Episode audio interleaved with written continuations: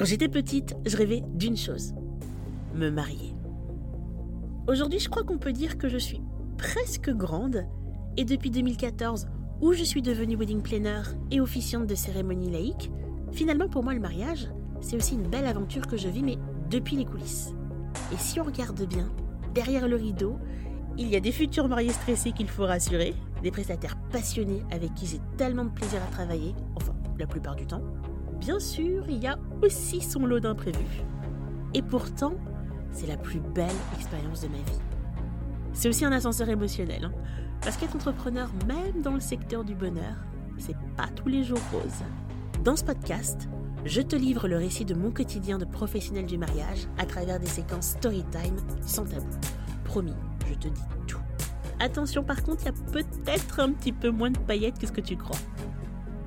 Je m'appelle Fabiola, je suis wedding planner, officiante de cérémonie, entrepreneur, entrepreneur, et voici mes confessions.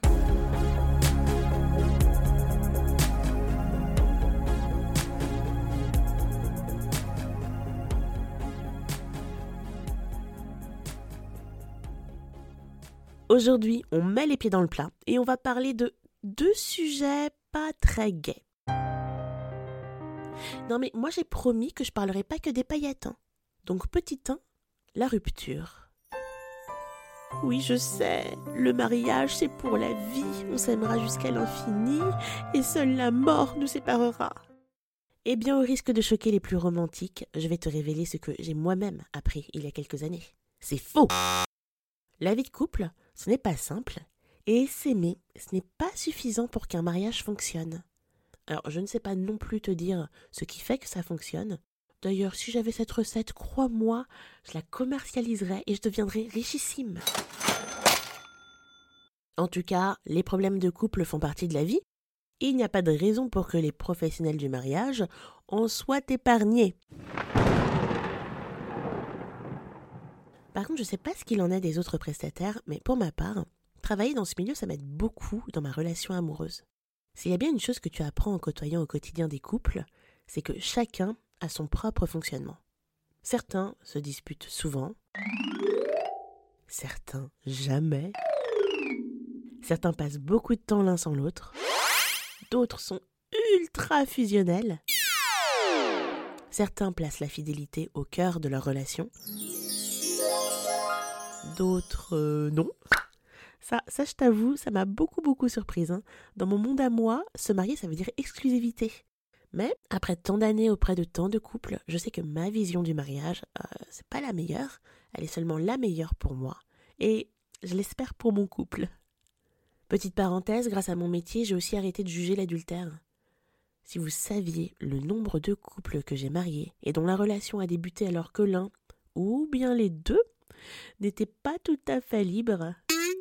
C'est drôle parce que je vois bien qu'ils prennent des pincettes au moment de m'expliquer comment leur relation a démarré. Mais je suis contente parce que j'ai l'impression que c'est parce que je les mets suffisamment en confiance qu'ils osent me le révéler. Évidemment, ils n'ont pas besoin de me préciser que je ne dois pas le dire lors de la cérémonie, mais avant même qu'on signe, je leur dis que j'ai besoin de comprendre tous les aspects de leur relation pour leur offrir la plus belle des célébrations. Donc ils comprennent à leur tour que c'est important et que tout cela sera fait sans aucun jugement de ma part. Mais bref, passons parce que c'est pas pour cette raison que mon couple a implosé il y a quelques années. Parce que oui, aujourd'hui, il s'agit d'une rupture que j'ai vécue. Il faut savoir que en 2016 et 2017, j'ai eu deux très grosses saisons, un peu plus de 35 mariages, je crois.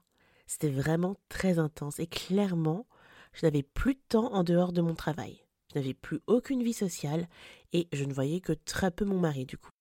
On s'est donc pas mal éloigné. Durant l'été, j'ai quand même réussi à prendre quelques jours de congé pour le rejoindre dans sa famille, mais après une énième dispute, j'ai écourté mes vacances, je suis rentrée à Paris plus tôt et toute seule.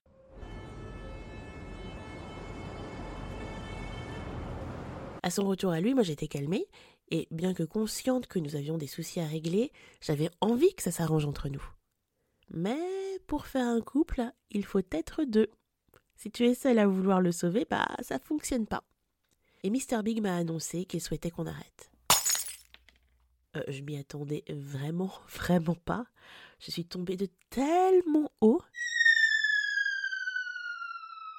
J'ai donc commencé à me renseigner sur les démarches à entreprendre, euh, j'ai contacté un avocat, je me voyais déjà retourner vivre chez mes parents, l'horreur, devoir annoncer notre séparation. Il y a une chose à laquelle je n'ai pas pensé tout de suite, c'est mon travail. Comment célébrer l'amour quand il vient justement de se faire la malle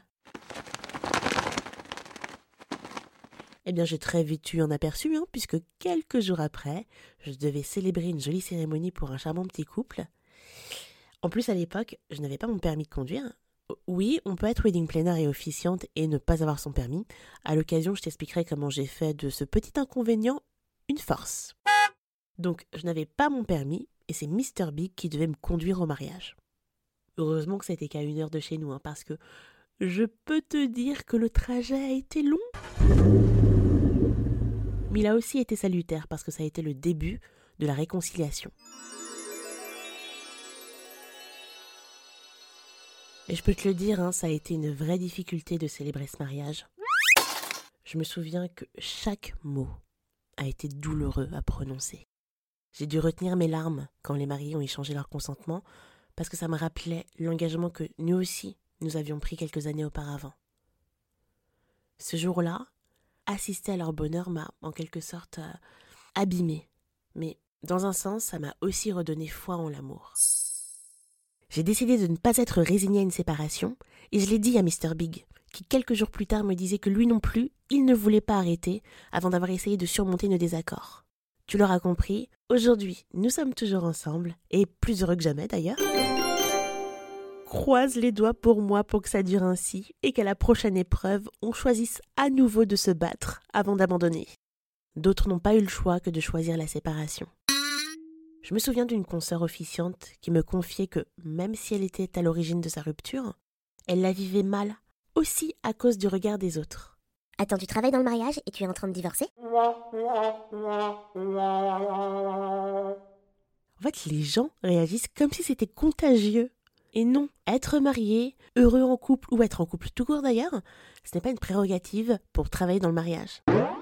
Je pense aussi à une autre wedding planner qui m'a avoué avoir encore l'estomac noué quand lors de l'ouverture de bal, elle entend la chanson sur laquelle elle a elle-même dansé avec son ex-mari à leur mariage. Et pourtant, elle a divorcé il y a quatre ans. Bref, tout ça pour dire que dans les métiers du mariage, la maxime c'est The show must go on.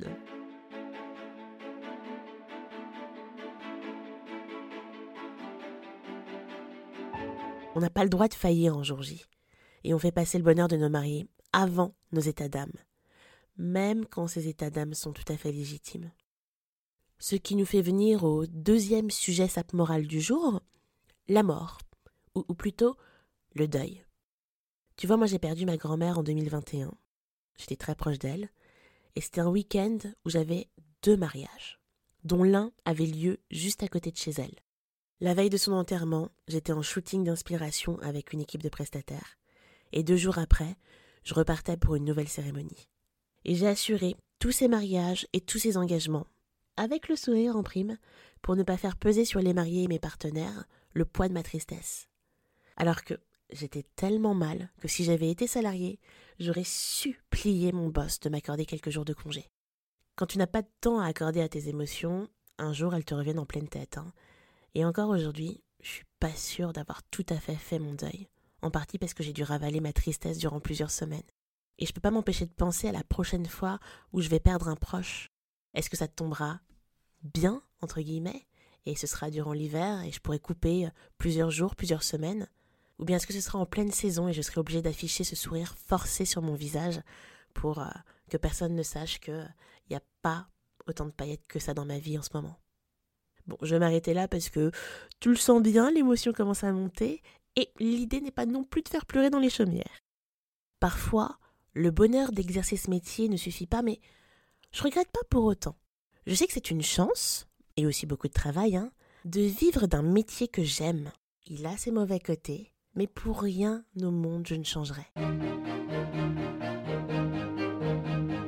Bon, t'as vu, hein, après cet épisode pas très gai, là je tente de terminer sur une note positive. Promis, la prochaine fois, ce sera un petit peu plus léger. Et si tout cela ne t'a pas fait peur et que tu rêves de devenir wedding planner, sache que les candidatures pour le programme WBF sont ouvertes. Le programme WBF, c'est une formation en immersion dans mon agence pour t'aider à prendre confiance, gagner en expérience, parfaire ton expertise et booster ta propre agence d'organisation de mariage. Tu trouveras plus d'infos sur mon site weddingbyfabiola.fr. N'hésite pas à me dire ce que tu as pensé du podcast et à me suivre sur Instagram, TikTok, Pinterest. Tu me trouveras sous le nom Wedding by Fabiola. À bientôt!